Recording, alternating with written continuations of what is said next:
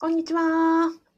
こんにちは。えー公務員が職場で言えない話を聞く人は、みこかずみと申します。現在、ラジオと YouTube で同時ライブ配信を行っております。えーこのチャンネルでは、公務員が職場で言えない副業の話、えーと、人間関係の悩お悩み、えーやめたい話などを解決するチャンネルとなっております。えっ、と、今日のテーマはですね、公務員が、えっ、と、Yahoo オークションで、あ、ヤフーとは言ってないか。えっ、と、オークションで、えスニーカーを転売して1900万円の売り上げを上げ、そして、それで、えー減給処分に、まあ、懲戒処分の一種ですね、減給処分になってしまったという、あの、報道がありましたので、これについてお話をし、そして、公務員が安全にその転売などをするためにはどうしたらいいか、じゃあ何がダメだったのか、ということを解説したいと思います。ですので、えっ、と、この放送を聞いていただきますと、まあ、公務員で、えーあの、ヤフオクとかね、メルカリとかその転売、あの、物を売って収入を得てもいいのかなと、ちょっと不安な方とかですね、あの、に、えーどこが良くて、どこがダメだ、なのかというのことを解説させていただきたいと思います。はい。ではですね、まあ、今回の報道なんですが、えっ、と、伊勢市、えっ、と、今ね、うんと、こう、おお待ってよえっ、と、NHK のね、ニュースを読み上げます。えー伊勢市職員、ネットオークションで1900万円利益で減給ということです。で、えっ、と、伊勢市の45歳の職員さんが、えっ、と、平成25年から去年までの9年間、うん自ら購入したスニーカーなどをネットオークションで繰り返し転売し、合わせて1900万円の利益を得ていたということですと。で、今回ですね、えっ、と、処分にあたっては、減給10分の1、これが6ヶ月という内容の、えー懲戒処分になられたということでございました。はい。で、えっ、と、まあ、今回のですね、これがどうして、え処分になってしまったのかということをあの解説しますね。で、なるならない、え処分になる場合とならない場合をあの場合分けして、えお伝えしたいと思います。まずは、今回、なぜ、えっ、と、これが処分になってしまったかというとですね、まずは、その、転売そのもの、うんと、物を売るという行為自体は別に、あの、公務員法には触れないんですよ。ただ、今回のように、仕入れをしたり、うんと、いわゆるですね、業、業、えっ、と、兼業の業ですね、なりわいとするものなんですが、業となって、あの、反復継続したり、大規模で行ったりして、要は商売のようにやったということで、これが自営兼業の、公務員の自営兼業の禁止というところに当たるということなんですね。なので、今回はそのヤフーオークションで9年間にわたり何回も何回もやりましたと。で、それが仕入れを行って、えっ、と、なんですか、繰り返し行い、仕入れをして、在庫を持ち、それを繰り返し行ったということで、まあこれって本当にもう商売じゃないですか？ということで、で、これをやった。で、なおかつその、えー兼業の、兼業をやる、自営兼業をやるには許可が必要なわけですが、許可を取らずにやっていたということで、えーまずはその地方公務員法の処分になるということなんですね。はい。ですので、やる場合に NG、あの、懲戒処分になるのは、えー転売を大規模でやり、何回も繰り返してやったということになります。で、この繰り返しについて、この9年間というのは本当にね、まあ、確実に繰り返してるなということなんですが、どのくらいから繰り返しになるのかっていうご質問結構いただきます。これはですね、えっ、と、えっと、ごめんなさい。人事院が出している、えっ、とね、うんと、懲戒処分の、うんと資料というのが、私研修受けた時のですね、資料というのがありまして、これちょっと読み上げますね。えっ、と、反復継続性の例として、プラモデル修理を時間外の趣味とする職員が、中古プラモデルや部品を安価に入手し、中華、中古、プラモデルを修理して塗装するなど加工して、フリーマーケット上で1ヶ月あたり取引回数が30回に上ったということで、えっ、と、処分になったという事例が載ってます。ということは、まあ、1ヶ月に30回で、えこれを反復継続と認定したというのが人事院の事例でありますので、具体的に例えば、えっ、と、1日1回なのかとか、3日に1回だったらいいのかとか、そういうことは実は明示はされていないんですが、まあ、事例としましては、えー1ヶ月に30回で反復継続というのが取られたというのがあり、私が知る限りはこれが一番ですね、最短で回数が明示されているものになります。ですので、えっ、と、同じものですよ。例えば今回のように、スニーカーならスニーカー、プラモデルならプラモデルと同じものを1ヶ月にその30回以上取引をしたとなると、もうこれは、えっ、ー、と、私物を売るのではないよねという話になります。で、逆にですね、セーフになるパターンというのは、今申し上げた通り、自分が使ったものを売るという、その仕入れでなく、あの、例えば、えー、そうですね、本とかですかね、うんと、自分が読んだ本を、えー、自分が読んだ本を、これを、例えば、あのヤフオクに売る、メルカリに売る、もしくはリサイクルショップに持っていくってことあると思うんですよ。でもこれって自分が読んだ本だから、なんですか、何十冊もあるわけじゃないじゃないですか。あとは自分の着たお洋服をあのメルカリで売るとかっていうこともあると思うんですね。あとは、家財道具とか、古着とか家電製品。要は自分が売ったものを売るわけなので、それって何十個もね、同じものを繰り返し繰り返し、えっ、ー、と、あるわけじゃないじゃないですか。本一冊売るとって、これの一冊、この、このね、一冊を読んだわけなので、これを一冊を何十回も送ってるわけじゃないので、これは自分の、えっ、ー、と、持ち物を単に、えー、売ったということで、これはあの、セーフなんですですね。これはその、えっ、ー、と、公務員規則上も政府ですし、税も、税法上も政府となっています。今ね、ちょっと待ってくださいよ。えー、えー、と、これは国税庁のたくさんさ読み上げますね。えっ、ー、と、給与所得者が副収入として、あの、所得、要は雑所得ですけど、うんと、収入として認められる、所得として認めるものは何かというと、えっ、ー、と、衣服、雑貨、家電などの資産のの売却による、ね、所得は、えっ、ー、と、え所得としては認めない、えー、よ。生活のように寄与している資産、古着や家財などの売却による所得は非課税、えー、というふうに、えー、明示されているんですね。ただし、そのインターネットのオークションサイトやフリーマーケットアプリなどで、え、個人間で取引をしたものに関しては、所得とみなします。それは雑所得というんですけど、雑所得とみなしますという規定がありますので、要は何をまとめると、えー、自分の私物使った、あの、読んだ本、えー、着た服、え、使った家電などを自分のものを売る分には、全然それは、え公務員の倫理、法上も全然問題もないし、大丈夫ですし、それから、えー、税法上も何の問題もないですよということになります。まとめますと、えー、懲戒処分になるのは、えー、反復継続して1ヶ月、えー、30回以上同じものを、えーと、商売のように、えー、売ったということで、えー、懲戒処分例として出ているものがあります。それからならないものとしては自分の生活に使ったものを、え、ー、と、その使った都度売っていくというのは何の問題もないということになっています。はい。それから今回の収入、あの、懲戒処分になるならないで、収入の面の、あの、決まりもありますので、こちらも合わせて、え、ご確認、一緒に確認していきましょう。えっ、ー、と、収入に関しては今回ですね、税務署がなんでこの発覚したかというと、税務署が、えっ、と、この職員さんに対して、あなたはこのスニーカーを売っている所得を、えー、確定申告していませんねということで調査が入った。で、調査が入ったことによって、あ、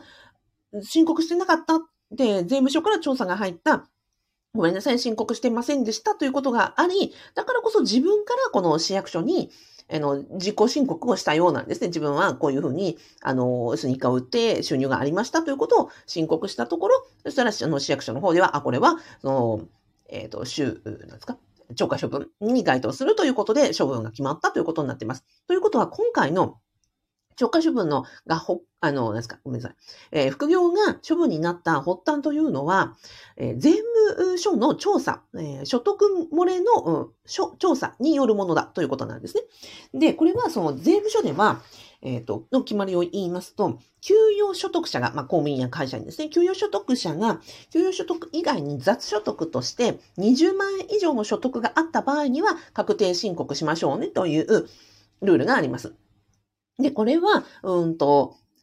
まあ、逆に言えば、給与所得以外に20万円の以内の所得であれば申告しなくていいですよっていう、まあ、これが20万円ルールという俗に言うやつなんですけど、まあ、そのぐらいの少額であれば、給与所得者は、職場でね、あの、源泉徴収、年末調整を行っているから、まあ、そのぐらいの金額であれば、まあ、あの、おめこぼしますよというところになっているわけなんですね。だから、えー、税務署的には、給与以外に、え、所得が20万円以上あれば、それはちゃんと確定申告しましょうねというルールであり、今回の方は、1900万円、まあ、年間で1900万円以上の、えっ、ー、と、所得があったわけなので、これはちゃんと申告しないとダメですよということで、税務署から指摘があったということが、あの、発端となっていますと。なので、えっ、ー、と、このインターネットアプリとか、えー、薬北などで、収入が上がりました。年間20万円を超えると確定申告が必要になってきますので、えっ、ー、と、そこの、ラインは、じゃあ今年いくら売れたのかというところを気にしながら、まあ、20万円を超えたらちゃんと税務署にも申告しなくてはいけないということを覚えておいていただけたらと思います。はい。ちなみになぜ、税務署が分かったかというと、税務署は、ね、脱税を、あの、取り締まるのが本来の、えっ、ー、と、まあ、正しく税金を納め、そして脱税を取り締まるというのが、ね、国税庁の、あの、職務なわけですから、あの、脱税がないように、えー、税金の納付漏れがないように、日々、日々調査している中で、こういうインターネットの収入というのも調査の対象になっているということですので、あの、ヤフオクだからとか、メルカリだからとか、要は取引するときに匿名ではできますけれども、でもそこは、その、税務の調査対象になっているのでで、こう、逃げも隠れもできないところもありますので、あの、ヤフオクだから大丈夫ということはありませんということですね。はい。ですと。じゃあ今までは、えー、公務員として、えっ、ー、と、やり、えー、売るっていいやり方の話。それから収入の20万円を超えると確定申告必要となりますという話でしたと。そして3つ目ですね、処分です。今回は、あの、減給10分の1が6ヶ月という処分になっています。で、ということは、あの、懲戒処分というと皆さんこう結構ね、やめなくちゃいけないというふうに思ってらっしゃる方多いんですけど、あの、懲戒処分というのは 4, 4種類あります。えっ、ー、と、懲戒免職というものと、懲戒、えー、ごめんなさい、定職と、えー、減給と戒告という4種類があるんですね。えー、ということは、えっ、ー、と、懲戒免職というのはもう即日処分を受けたらすぐに、えっ、ー、と、強制退職になります。で、退職金も出ません。で、これは相当ですね、もう犯罪レベルの行為とか、あの、贈収賄とか、そういうところになりますので、まあ、よほどのことがない限り、懲戒処分、ごめんなさい。懲戒免職というのはあまりありません。で、えー、今回のような減給処分、あ、ごめんなさい。停職処分があり、減給処分があり、えー、最後、戒告、あの、注意ということですね。があります。で、このうちその懲戒免職以外の、うんと、停職、えー、減給、戒告については、翌日以降も働くことはできますのでね、あの、いきなりクビになるということはありませんので、あの、今回の方は減給処分というふうになっています。まあ、とはいえね、その、こんな風に報道されてしまっているわけですから、ご本人もね、あの、ショックは終わりでしょうし、それからね、ご家族とか周囲の方々も、あとはね、役所の職員さんたちも、まあ、こんな風にね、あの、あの報道されてしまうことによって、ね、住民の方とかから、まあ、クレームが来たりとか、いろいろね、対応で大変かなと思います。本当にね、人中お見舞い申し上げますです。はい。というわけで、えー、3つ目は、えっ、ー、と、転売をしたとか、その副業したからといって、すぐやめなくちゃいけないということではなく、懲戒処分には4種類あり、えっ、ー、と、言及、今回は言及でしたということですね。はい。で、まあ、こういう時にですね、まあ、ここまで、あの、懲戒処分になるでならない場合というのを、あの、場合分けさせていただきました。ここまで大丈夫でしょうかね。はい。で、えっ、ー、と、あとは、えー、こういう時にですね、よく聞かれるのが、許可を受けたらできるんですか？要はヤフヤフオクで、あの、転売やりたいです。職場に許可で出したら、これ自営兼業で OK もらったらできるんですかねっていうふうによく聞かれるんですが、うーんと、まあ、可能ではない、えー、不可能ではありません。自営兼業というのは届け出、あの、許可申請書がありまして、例えば不動産とか農業とか、あとはそうですね、よくあるのが非常勤講師をする。大学とか専門学校で非常勤講師をしますとか、地域の、その、や、スポーツの指導をしますとか、要は何回もその反復継続をして、えっ、ー、と、収入があるような仕事を職場に許可を得てやることなので、まあ、そういうあの届け出があり許可制度もあるので、あの、ゼロ、可能性はゼロではありません。ただですよ、もしあなたが、がよく言うのは、もしあなたが、あなたの部下が、そうやって、えっ、ー、と、例えばスニーカー転売したいですと、あの、緊急許可申請を上げてきたら、あなたは許可できますか？もしくはあなたの上司だったら許可しそうですか？って聞くんですね。どうでしょう？あの、その、それには、まず二つの、あの、なんですかね、えっ、ー、と、判断基準があって、まずこれをやることによって、許可をする場合には、そもそも、その、職務に専念できるのかどうかっていうことですよね。例えば今回のスニーカーの転売であれば、えっ、ー、と、年間900件とかの取引をされていたっていうことなんですよ。ということはですよ、1日3件以上の、あの、を売っているわけなん、売ってらっしゃるわけなんですね。ということは、えっ、ー、と、売るということはですよ。まずは商品の目利きをして選び、仕入れをして、えっ、ー、とね、出品の手続きをして、売れたら売れたで、まあ売れる前にはそのお客さんの対応とかもあり、で、売れたら売れたで、えっ、と、梱包をして、で、えー、発送してというところまでが一連じゃないですか。これは1日3件とかね、毎日毎日そんなペースでやるとって、ものすごい大変だと思うんですね。なので、まずはそういうことをやって、うん、やってることで、公務に、そもそもあの本業に支障がないかどうかというのは、あの、非常に許可するにあたって重要かと思います。ちなみに不動産や農業やあの太陽光発電が許可される場合というのは、やっぱりその、実務は自分がやりませんと、親族が、あの、例えば不動産系をやりますとか、業者に外注しますとか、そういうことがあって、自分はもう公務に専念しますということを思って許可される場合がほとんどですので、そもそもその転売で時間外にこういうことをやっている、じゃあホームにしようがないんですか？ということで、あの、そこが、ま、判断の一つポイントになるかと思います。あとは、えっ、ー、と、理由ですよね。あの、例えば住民からあの人あんなことやっていいの？っていうふうに言われたときに、役所側として正々堂々と、あの職員はこうこうこういう理由があって、あの、許可していますっていうふうに言えないとダメなわけじゃないですか。えいや、小遣い稼ぎでスニーカー転売しますっていう職員に対してですよ。あ、いいよ、ポーンって本、反抗して、で、あの、許可された場合にですよ。じゃあそこを住民、ね、国民から突っ込まれたら、じゃあどうやって説明するんですかということですよね。なので、許可申請するにあたってはちゃんと、その住民や国民が納得するような理由で、こここういう理由で私はやりたいんですということまでも、あの、踏まえた上で許可申請を出すということが必要かなと思います。今の、えっ、ー、と、公務に支障がないかどうかということと、まあ、国民や住民やね、上司が納得する理由がつけられたら、それは許可の、あの、余地があるんじゃないかなとは思いますが、ね、あの、小遣い稼ぎで転売スニーカーというので、ちょっと難しいんじゃないかなと思うのですが、いかがでしょうか？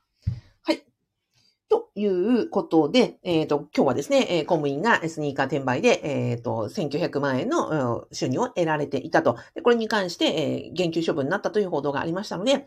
公務員がヤフヤフオクとか、うんと、フリーマーケットアプリ使っちゃダメなわけじゃないんですね。なので、えっ、と、私物を売る。それから回数もそんな何回もたくさん行わないと。えっ、と、1ヶ月に30回、えー、の同じものを扱うので、えっ、と、NG、懲戒処分の事例が出てますので、このことを判断基準に考えていただけたらと思います。はい。で、あとは、税務署的には、給、うんと、給与所得以外の、雑所得が20万円を超えた場合には確定申告が必要となりますので、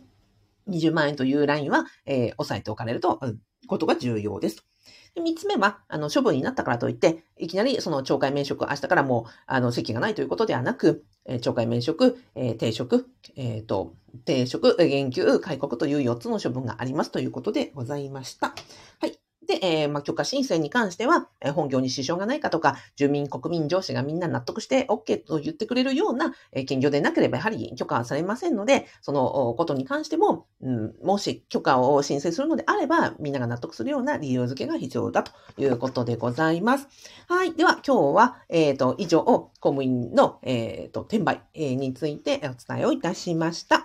はい。まあ、こんなわけで、えっ、ー、と、転売でね、あのー、いや、そうそう、最後に言いたいのはあれですよ、この職員さんですよ。いや、本当にね、9年間年数に以下を売って、1900万円の利益を上げる、売り上げを上げるってむちゃくちゃ大変だったと思いますよ。なので、いや、よくね、こんなにあの、継続されましたねというのが私の正直なところです。私もね、現役公務員時代に10年間いろいろね、副業やりましたけど、大変ですよ。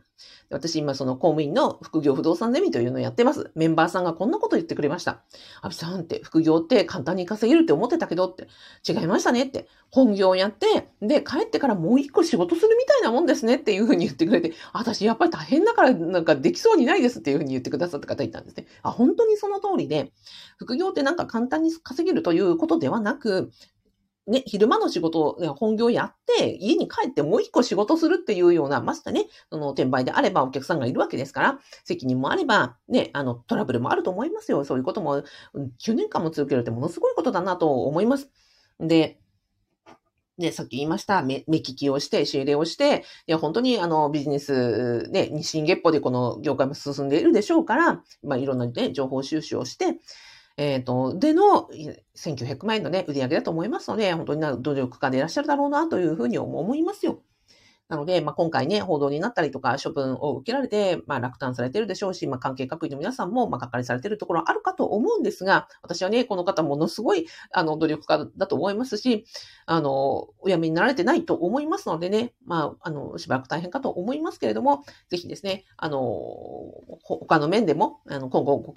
活躍を、あの、お祈りしたいと、非常にポテンシャルの高い方じゃないかなというふうに思いました。はい。では、以上でございます。あ、最後にご案内です。えっ、ー、と、公務員がですね、合法に副業するという意味で、えー、やっぱり不動産を、あのー、やっていくというのが私のおすすめでございます。えっ、ー、と、アビコカズミの副業不動産ゼミ、えー、ボーナスを2回分貯めてですね、その間の半年間で、えー、練習物件、不動産について勉強し、そして練習物件という、あのーお給料とか、コツコツ貯金をして、え小さな物件から家賃収入を得ていこうというですね、えオンラインスクールとコミュニティをやっておりますので、もしご興味いただきましたら、動画の概要欄にアクセスしてみてください。はい。ではでは、あ、今日はですね、ラジオにコメントいただきました。ありがとうございます。えっ、ー、と、やさん、ありがとうございます。A さん、ありがとうございます。というわけで、あ、あと YouTube ご覧いただいた皆さんも本当にどうもありがとうございました。ではでは、えっ、ー、と、明日月曜日ですね、あの、仕事行きたくないというふうに思われてるかもしれませんが、えっ、ー、と、今日、えー、私から、あの、応援のグッドボタンと、そしていいねのハートマークをお送りして終わりたいと思います。ありがとうございました。おやすみなさい。やすさん、えいさん、おやすみなさい。